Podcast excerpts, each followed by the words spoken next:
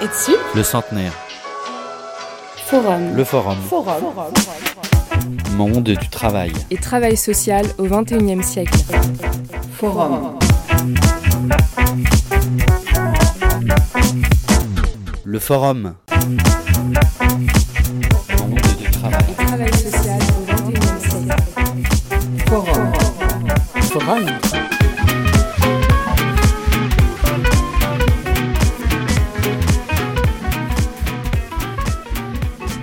Accueillons deux témoins, Dominique Paturel et Véronique Frani. Euh, alors, Dominique Paturel, elle est chercheure en, en, sciences sociales dans une unité de l'INRA, elle a été assistante sociale. Et euh, Véronique Frani est assistante sociale conseillère du travail, donc elles vont prendre la parole à tour de rôle. Euh, Dominique Paturel, bonjour.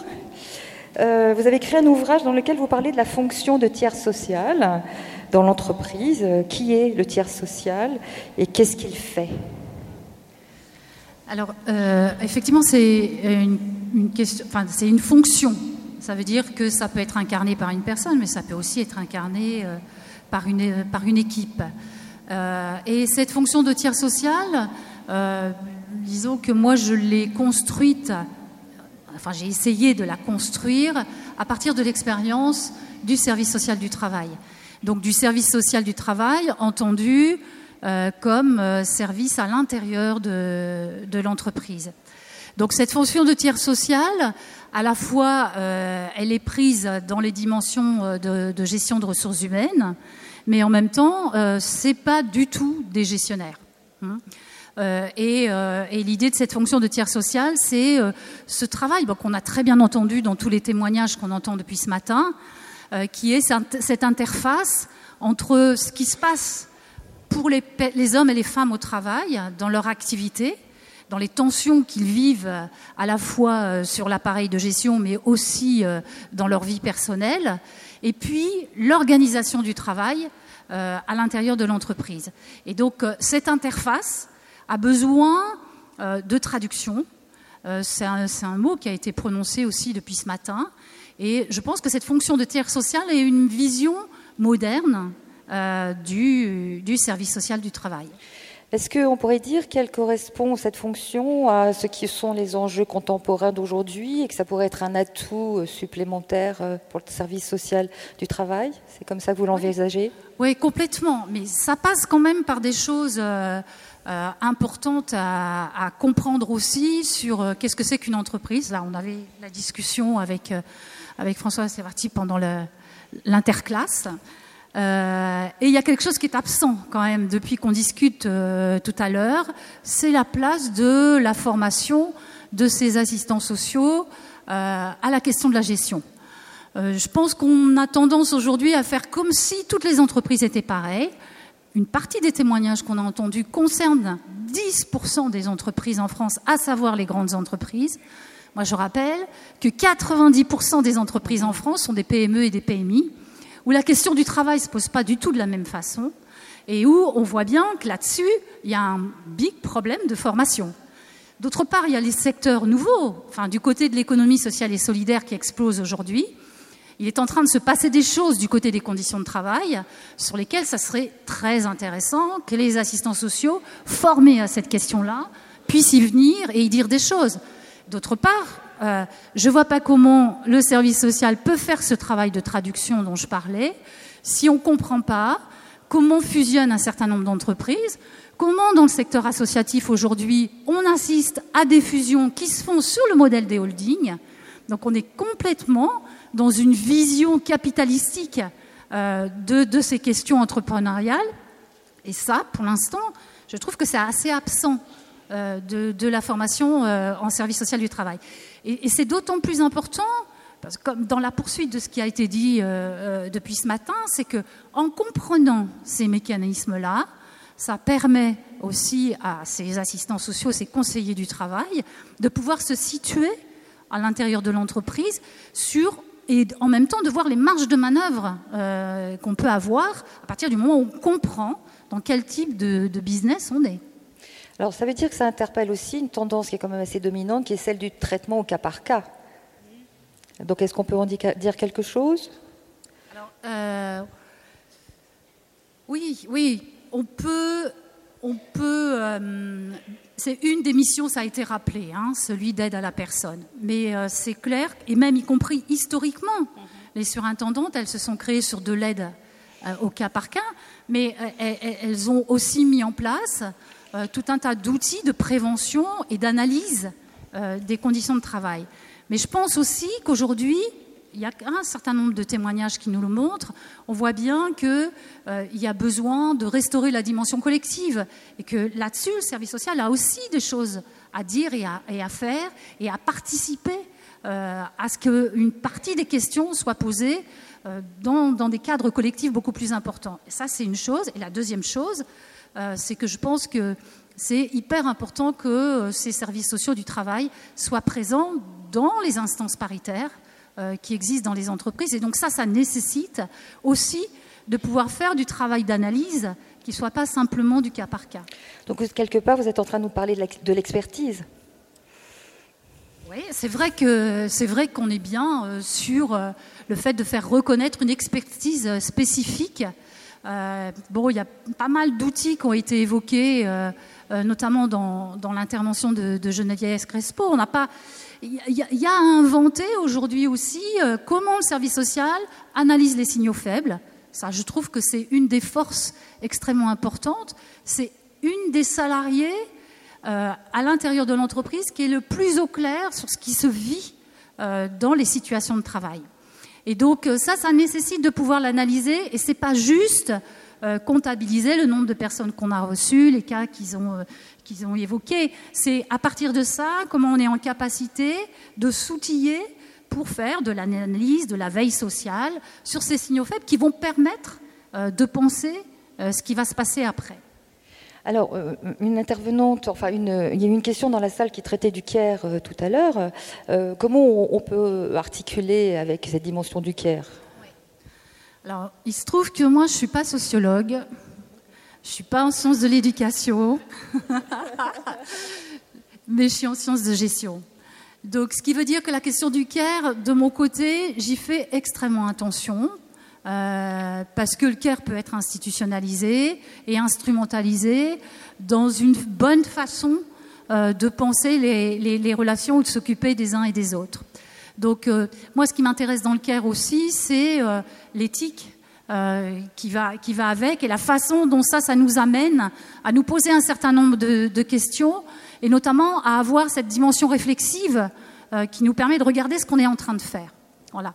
Donc, euh, le CARE, euh, bien sûr, mais avec toutes les précautions euh, qu'il faut prendre autour de cette question-là pour pas en faire entre guillemets un nouveau un nouvel expert à l'intérieur de l'entreprise. Parce que ça ça fait partie aussi des, choses actuelles qui sont produites par la gestion. Le management aujourd'hui produit des besoins d'expertise qui vont être euh, reprises par un certain nombre d'experts et à chaque fois d'ailleurs euh, repousse le service social, hein, puisque c'était des, des, des, des parts qui étaient prises en charge par euh, le service social et on voit arriver un spécialiste sur la diversité, un spécialiste sur les départs précoces, un sur les handicapés, etc., etc. Donc la question du CARE, c'est aussi comment on se soucie de toutes ces questions-là de façon transversale, euh, comment on prend en compte l'ensemble de la question sociale à l'intérieur de l'entreprise depuis cette place située qui est celle du service social. Donc, est-ce qu'on pourrait, euh, on pourrait se dire que le principe de la co-construction pourrait être euh, une réponse qui tempérerait ou temporiserait peut-être les risques liés à ce que vous décrivez ici? Pour le service social du travail, comme pour les autres travailleurs sociaux, parce que ça c'est un point commun au travail social, je ne vois pas comment aujourd'hui, notamment dans les enjeux démocratiques tels qu'ils nous sont posés dans la société, on pourrait continuer à trouver des solutions sans les trouver avec les personnes qui sont destinataires des dispositifs sociaux, comment on pourrait faire en sorte euh, que la demande sociale euh, soit entendue un petit peu différemment et en tout cas pas d'une façon surplombante. Donc ça veut dire que l'enjeu de la construction est extrêmement importante. Derrière, il y a celui de la pluridisciplinarité qui a été évoqué tout à l'heure. En sachant que la pluridisciplinarité, moi je suis assez méfiante parce qu'elle nous est aujourd'hui proposée comme une nouvelle façon de segmenter la question sociale. Et donc, euh, c'est pour ça que je parle de transversalité. Alors, du coup, la guerre des mots est vachement importante, parce que si je parle de transversalité, c'est pour pas se faire piéger euh, dans des visions qui seraient celles de juxtaposer des problèmes sociaux les uns à côté des autres. Et je pense que du point de vue du travail social, notre enjeu à nous, c'est euh, justement la transversalité. Alors une petite, euh, petite référence très personnelle, vous, avez évoqué pour moi ce qu'on appelait l'approche globale il y a quelques euh, décennies. Voilà. Alors merci beaucoup Dominique Paturel. Je vais passer derrière la scène et je vais passer la parole à Véronique Frani. Et ensuite, euh, on pourra échanger des questions avec la salle. Bonjour Véronique Frani. Bonjour. Alors, vous avez contribué à la rédaction du livre Au bal des surintendantes, euh, dont la coordination était assurée par Véronique Bayer. Euh, vous vous êtes présentée comme une conseillère qui invente une nouvelle façon d'exercer euh, son métier en définissant ce qu'est un territoire de vie. Je, suis juste là, c'est bon Voilà. Alors, vous pouvez nous, dire un petit peu de quoi il est, question avec ce territoire de vie? Alors, territoire de vie, en fait, euh, j'en ai fait l'expérience dans ma première carrière professionnelle de militaire. En tant que parents, euh, tous les deux parents, conjoints, parents et militaires en même temps, nous étions soumis à des contraintes et des responsabilités qu'il nous fallait euh, concilier. Et ma crainte était qu'un jour, nous ne puissions pas les concilier, et c'est arrivé quelquefois. Les solutions qui nous étaient alors proposées par l'employeur et les collectivités locales n'était pas adapté à notre situation.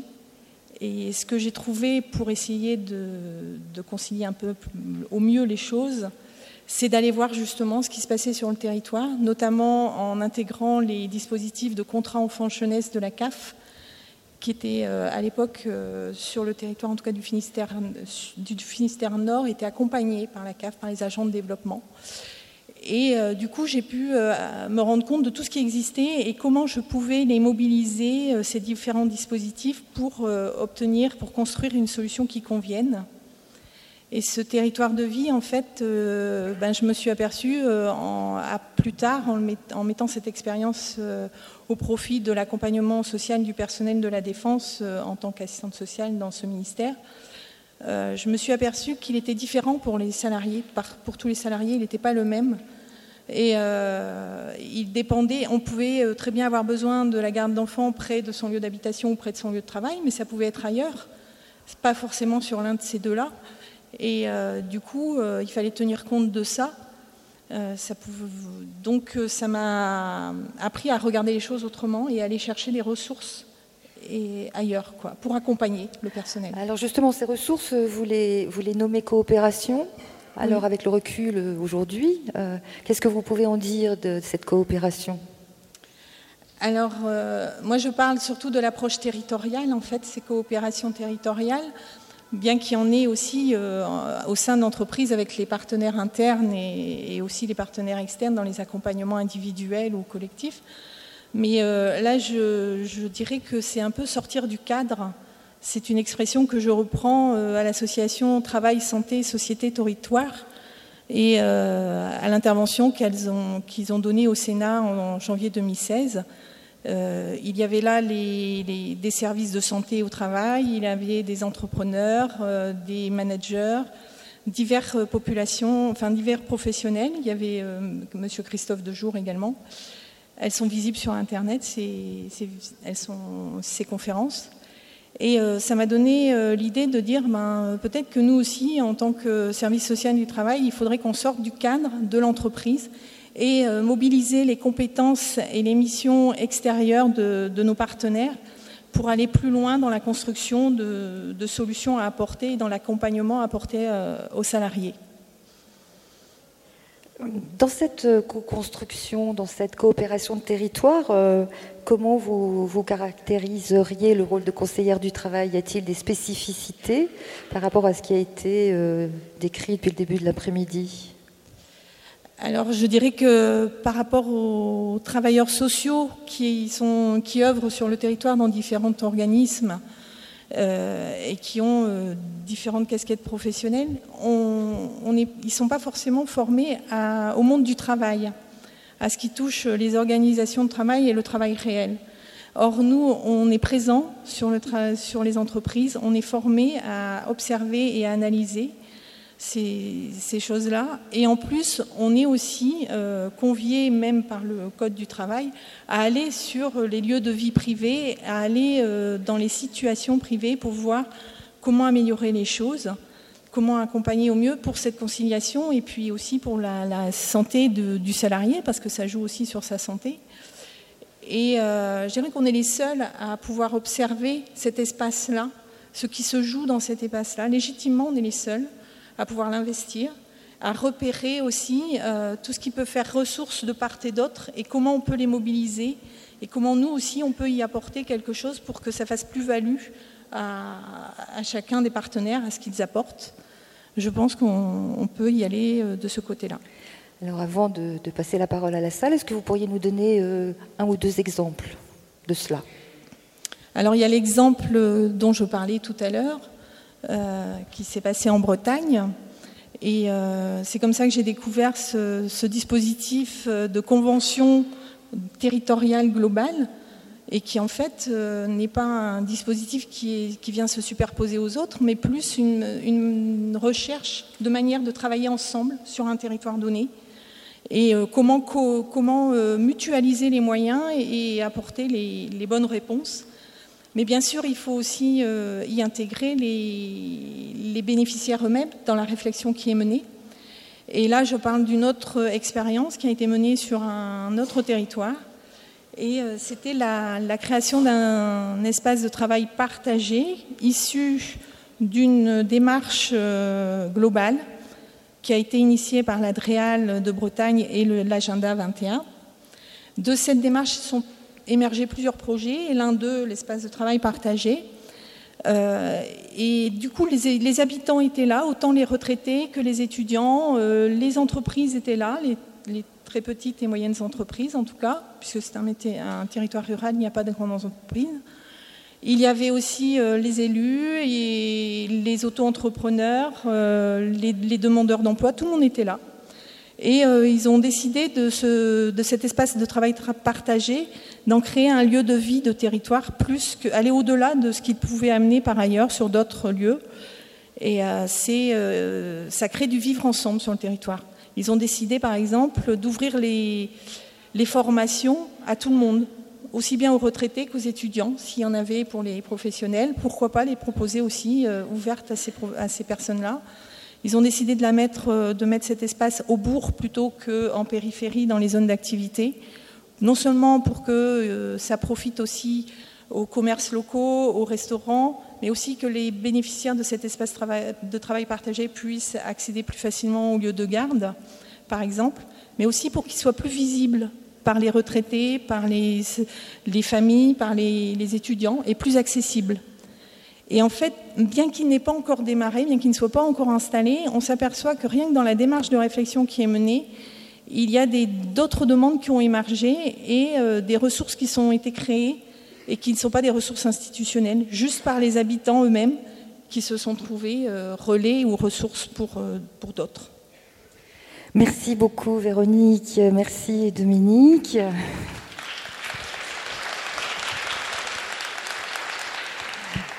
Alors, euh, ça va être au tour de la salle de poser des questions. Euh, François Sarfati est resté avec nous, ainsi que Mokhtar Bouzaïda. Donc euh, voilà, nous attendons vos questions.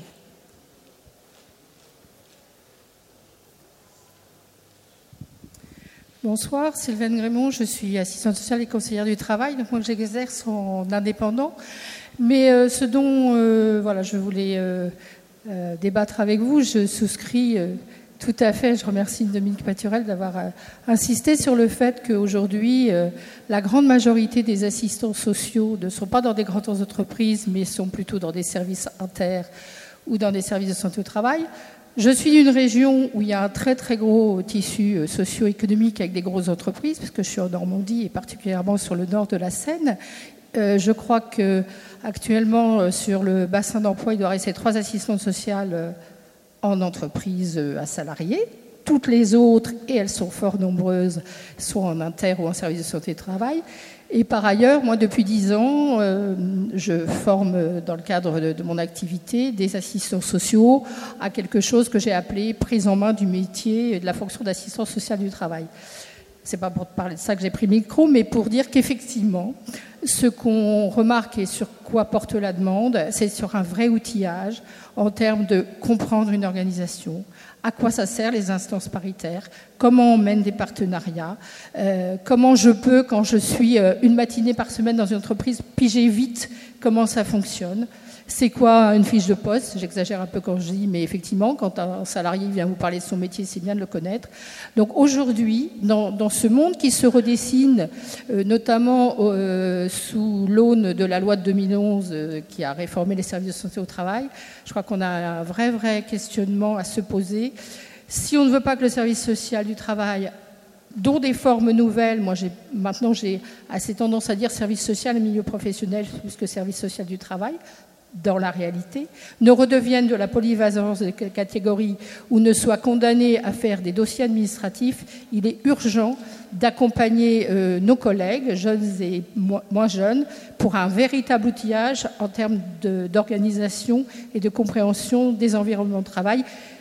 D'autant que, tout le monde le sait, je n'apprends rien à personne, les effets induits des conditions de travail reviennent très vite vers le service social, qui n'en peut mais et qui ne sait pas quoi en faire.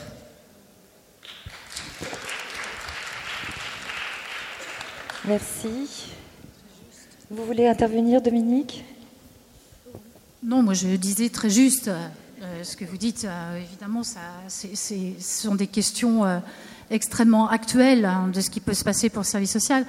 Je pense que hum, la, réalité aussi, entre guillemets, je, vais dire un mot qui va peut-être paraître un peu fort, mais euh, d'expulsion hein, du service social à, l'extérieur.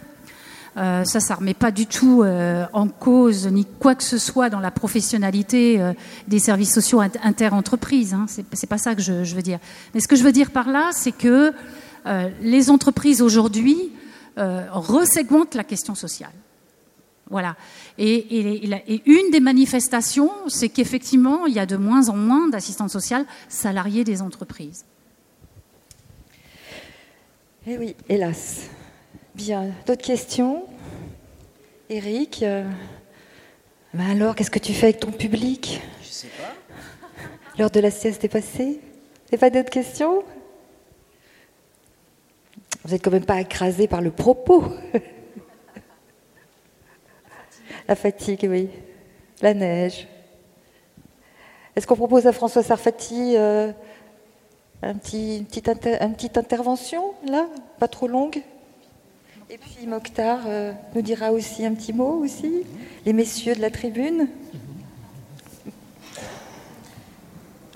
Je trouve que dans, ce qui a été dit et par les intervenantes euh, et par la salle, il y, a un élément qui est qui me semble être important, qui est qu'au fond, euh, le travailleur social, hier comme aujourd'hui, est confronté à des singularités. On rencontre, vous l'avez très bien dit, des gens qui ont des difficultés à concilier parce que le enfin, et, quand on dit ça, on est déjà dans une espèce de conceptualisation, quoi. En fait, la, demande qui, qui, qui, que vous avez à recevoir, c'est quelqu'un qui doit être à 6 heures le matin sur son poste de travail et qu'à deux marmots à caser quelque part. La, vraie vie du travail social, c'est pas de parler de conciliation, c'est de se retrouver, c'est pas des gens qui conceptualisent, on est des gens qui vivent des situations et il faut ensuite en faire quelque chose. Et donc on, on est dans le travail social comme dans d'autres espaces, confronté à des formes de singularité, avec des parcours qui sont toujours des parcours personnels, intimes, euh, qui s'annonce en tout cas comme ça. Et, on comprend bien qu'évidemment, derrière ce dont on parle, il y a, autre chose. Quoi. Il y a à la fois euh, des difficultés, parfois, euh, parfois psychiques, parfois physiques, etc. Ceci dit, ce qu'il y a de certain, c'est qu'un des enjeux du travail social et un des enjeux du travail social dans son rapport aux entreprises est de dépasser ces questions individuelles singulières pour en faire des questions organisationnelles. Pour en faire des questions organisationnelles, c'est-à-dire supposer que euh, faire marcher une entreprise, c'est pas simplement avoir des bras, mais c'est supposer que les bras ils sont, ils sont emmanchés au bout d'un corps et que le corps de ce travailleur il est préoccupé par un certain nombre d'autres choses. Et hier, comme aujourd'hui, les travailleurs sociaux, en entreprise comme ailleurs, doivent justement dépasser la singularité des parcours pour les replacer dans la question sociale, dans des logiques organisationnelles.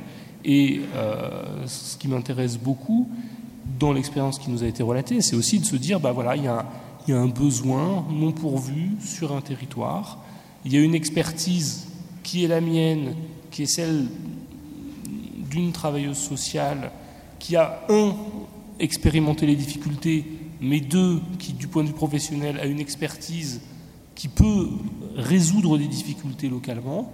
Et ça signifie que, moi évidemment, je suis très très mal placé pour savoir si demain euh, les services sociaux du travail doivent être en entreprise ou euh, dans des services euh, collectivisés ou centrés sur les territoires. Ce que je vois, c'est qu'on est sur des activités qui, si elles ne s'adaptent pas aux réalités du moment, le moment étant le moment économique, est-ce que c'est une question de fusion d'entreprises Est-ce que c'est une question de politique publique portée tout en haut? Est-ce que c'est une question territoriale? En tout cas, ce qu'il y a d'absolument certain, c'est que cette activité, comme d'autres activités, survivent et se développent si elles rendent des services et donc si elles sont capables de s'adapter à ces nouvelles actualités.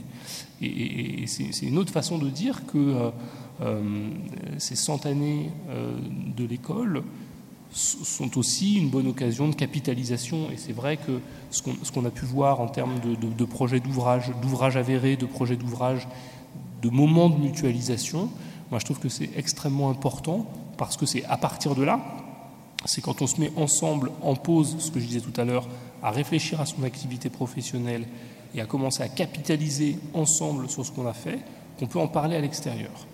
Et donc, euh, c'est encore une invitation euh, au-delà euh, de la commémoration, de se dire bah, peut-être faut prendre un rendez-vous tous les quelques années pour se retrouver entre professionnels et faire un point régulier sur l'actualité, mais aussi sur l'actualité de l'expertise qui, évidemment, au gré du temps, change, évolue et s'adapte. Merci François. Mokhtar, un petit mot? Bah, C'était surtout pour revenir sur la, question de qu'est-ce qu'être conseiller en insertion professionnelle aujourd'hui. Euh, nous ne sommes pas des, conseillers emploi, nous ne sommes pas des conseillers qui plaçons en emploi.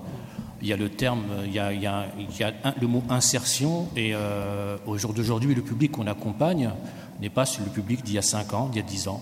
On, rencontre un public qui est, dans une demande de travailler, mais on se rend compte au cours des différents entretiens que le, travail va venir très très loin, c'est qu'il y a d'autres problématiques à lever euh, qui sont liées au social, qui sont liées à la, précarité, qui sont liées aux, écueils de la vie. Et euh, beaucoup de conseillers au jour d'aujourd'hui se retrouvent isolés. On a des structures de type associative qui sont là, euh, travaillant main dans la main pour certaines avec le service public de l'emploi, qui lui a les moyens, euh, que ce soit des moyens sociaux, des moyens de, de, de, questions de la santé, que ce soit des questions de logement. Nous, on se retrouve pour ma part dans une structure associative où je suis seul, euh, où j'ai deux choix, soit de, me débrouiller seul et bricoler des moyens d'accompagnement, soit de me dire ben, je ne veux pas être seul et je vais m'appuyer sur d'autres pour lever les freins. Et m'appuyer sur d'autres, ça va être d'autres collègues, mais aussi d'autres travailleurs sociaux et effectivement, au jour d'aujourd'hui, on a ce besoin euh, de travailler ensemble et que de ne pas travailler les uns contre les autres. Et il y a des besoins pour pouvoir avancer, euh, de mener des politiques communes, des réflexions communes, à savoir au jour d'aujourd'hui, euh, l'individu qui est en face de nous a, un parcours, un parcours qui est antérieur à, son arrivée dans, notre, dans nos bureaux. Pour ma part, j'accompagne beaucoup de migrants, des personnes qui arrivent du pays avec des bacs plus, plus, plus, et euh, la seule réponse qu'on leur donne au jour d'aujourd'hui, euh, c'est euh, de, travailler sur des, métiers de basse qualification. Et pour certains, ils acceptent. Bah il faut travailler, il faut s'intégrer. Pour d'autres, c'est très très difficile. Savoir, savoir que on a la question de la formation qui est très, très importante, des moyens qu'on met sur la formation. Au jour d'aujourd'hui, euh, on se rend compte sur la formation de conseillers en insertion professionnelle, il en faut, il en faut du public, il en faut des conseillers. On a du mal à remplir des classes, des, sections, des promotions, parce qu'il n'y a plus de financement pour, ces, pour, faire ces formations-là. Donc aujourd'hui, on a des gens qui, qui, bricolent.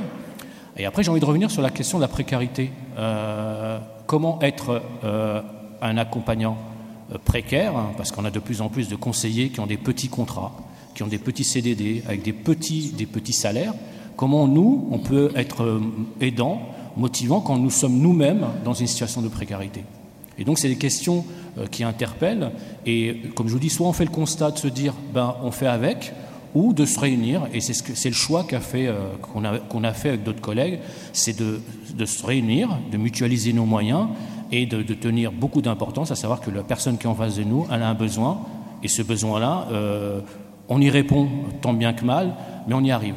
Et, euh, j'ai beaucoup d'espoir euh, dans, la, suite à donner à, ce métier-là, à savoir qu'au jour d'aujourd'hui, il y a ce besoin euh, de créer ce maillage-là. Et au jour d'aujourd'hui, je travaille dans de très bonnes conditions avec les travailleurs sociaux du territoire sur lequel j'interviens. Et ils sont très aidants et ils m'apportent des réponses et des solutions. Et on travaille en parfaite harmonie. Et ça, ben, j'espère que ça pourra continuer à l'avenir. Merci, cette note d'espoir. Merci beaucoup. Alors, euh, avant de se quitter, euh, Monsieur Boult, vous avez une question, mais en principe, on avait arrêté les questions, mais je veux vous faire. Si, on va vous écouter. Alors, est-ce que le micro est quelque part? Le micro Non, mais ça va aller. Une question seulement, puis après, je vous donnerai des choses à lire pour jusqu'à demain. Euh, Patrick Boult, administrateur de l'ETSUP, je devrais connaître la réponse à la question que je vais poser, mais elle est complètement innocente et elle euh, part d'une ignorance.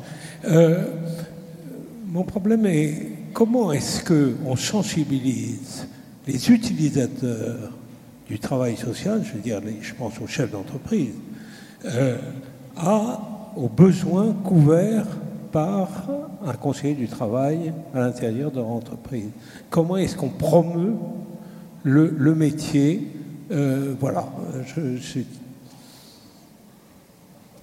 Moi, je vais juste. Euh, il faut que quelqu'un d'autre que moi réponde à l'actualité de la question. Dans la salle, peut-être. Ouais. Mais par contre, je voudrais quand même juste faire un tout petit point historique, parce que sinon, on ne peut pas comprendre pourquoi on est comme ça. Euh, le, métier de surintendante, il a été mis en place, non pas sur le modèle, le modèle de l'assistante sociale, puisque ça n'existait pas à l'époque, en France, euh, sur ce qui s'est passé en Angleterre, donc au moment de la Première Guerre mondiale. On est d'accord. Sauf que les Anglais, ils n'ont pas gardé les surintendantes dans, les usines, mais les Français, ils les ont gardés. Et pourquoi ils les ont gardés? Parce que à ce moment-là, le patronat français a très bien compris quel était l'intérêt d'avoir la dimension sociale dans le traitement de ces gens, euh, de ces salariés euh, qui étaient là. D'ailleurs, ça a donné et renforcé quelque chose qui s'appelle le paternalisme, hein, de façon assez forte. Donc, ce qui veut dire que nous, on s'inscrit en France dans une tradition qui a maintenant plus d'un siècle, où la question sociale fait partie du mode de gestion des entreprises françaises. Est-ce que oui Est-ce que dans la salle, euh, quelqu'un voudrait. Tu veux répondre, Chantal Non, mais je vais dire juste un mot parce que c'est une question très importante que pose Patrick Boult. Euh, je pense qu'il n'y a pas une façon, enfin en tout cas il y a sans doute plusieurs euh, façons de sensibiliser les employeurs à cette question-là. Bon, il se trouve que il y a un groupe de travail qui commence, enfin qui commence, qui se réunit depuis un certain temps déjà euh, au sein de l'EDSUP qui rassemble un certain nombre de conseillers du travail et de, et de coordonnateurs hein, de services sociaux du travail. Et euh, c'est vrai que l'ambition de ce groupe, c'est justement effectivement d'arriver à promouvoir ce travail-là et de le promouvoir auprès de l'ensemble euh, du secteur du travail. Donc ça, c'est un, outil qu'il faut qu'on continue à travailler. Il y a des collègues dans la salle qui sont dans, ce groupe et, c'est un des, outils. Euh, l'autre outil, c'est d'aller, de se rendre dans des salons. On l'a fait, euh, on s'est rendu au salon Préventica l'année dernière. Donc euh, voilà, il faut qu'on améliore notre la, visibilité aussi, parce que dans ces grands salons de prévention hein, des risques, ben, eh bien, on rencontre beaucoup de monde. C'est vraiment des salons très importants où on voit des employeurs, on voit aussi évidemment nos collègues des services inter interentreprises qui sont parfois un peu plus organisé que d'autres, parce que voilà, il y a aussi la question des moyens. Mais il faut y réfléchir. Enfin, je pense qu'on a les capacités effectivement de, présenter les choses euh, de façon euh, visible, lisible et, attractive, parce que je pense qu'effectivement, il y a quasiment quelque chose de l'ordre de l'attractivité, de la lisibilité, etc. Et puis l'autre, l'autre question, c'est nos liens avec le ministère du Travail. Donc j'en dirai pas trop plus aujourd'hui, bien sûr, mais je pense qu'effectivement, euh, c'est important aussi d'avoir des liens, des relations euh, euh, auprès de ce secteur euh, des services de l'État pour faire, pour, rappeler en fait l'existence aussi de ces services même si effectivement quand même d'aucuns les connaissent. Mais je pense qu'il y a, voilà, alors c'est quelques petites pistes, il y en a sans doute plein d'autres, mais voilà, il faut, il faut y aller, quoi. Hein, La réponse vous convient, Monsieur Boult? Bien. Alors, euh, avant de se quitter, euh, quelques recommandations de lecture. Euh, le livre de Christelle Meillan et François Sarfati, sous la direction de François Sarfati, Accompagné vers l'emploi. Voilà. Si vous voulez creuser le propos. ensuite, de Dominique Paturel, Service social du travail à l'épreuve de la GRH. Et vous aurez les développements que vous attendez peut-être sur la fonction de tiers social. Là, celui-là. Ensuite, alors, euh, je suis très émue de parler de ce livre parce que ça concerne le travail que Henriette Bigan a fait euh, pour l'école, sur l'histoire de l'école, de l'école des surintendantes à l'école supérieure de travail social, un siècle d'histoire. Euh, ce travail a été mené avec beaucoup de, beaucoup de curiosité dynamique par Henriette Bigon qui nous a quittés il y a quelques années et Claude Rouillet, je ne sais pas s'il est toujours dans la salle, en tout cas euh, a soutenu euh, ce travail et a permis que il existe aussi. Donc euh, voilà. Et puis pour terminer, pour terminer le livre de ces centenaires, au bal des surintendantes, euh, Histoire du travail social en entreprise 1917-2017. Et vous aurez euh, le, plaisir de, retrouver dans ce livre bien, des articles qui ont été euh, écrits et rédigés par des personnes que vous avez vues en tribune ici, Véronique Frani, Dominique Paturel, Véronique Bayer. Et, voilà, donc Geneviève Crespo, bien sûr. Donc voilà, donc je vous invite à creuser encore davantage sur la question.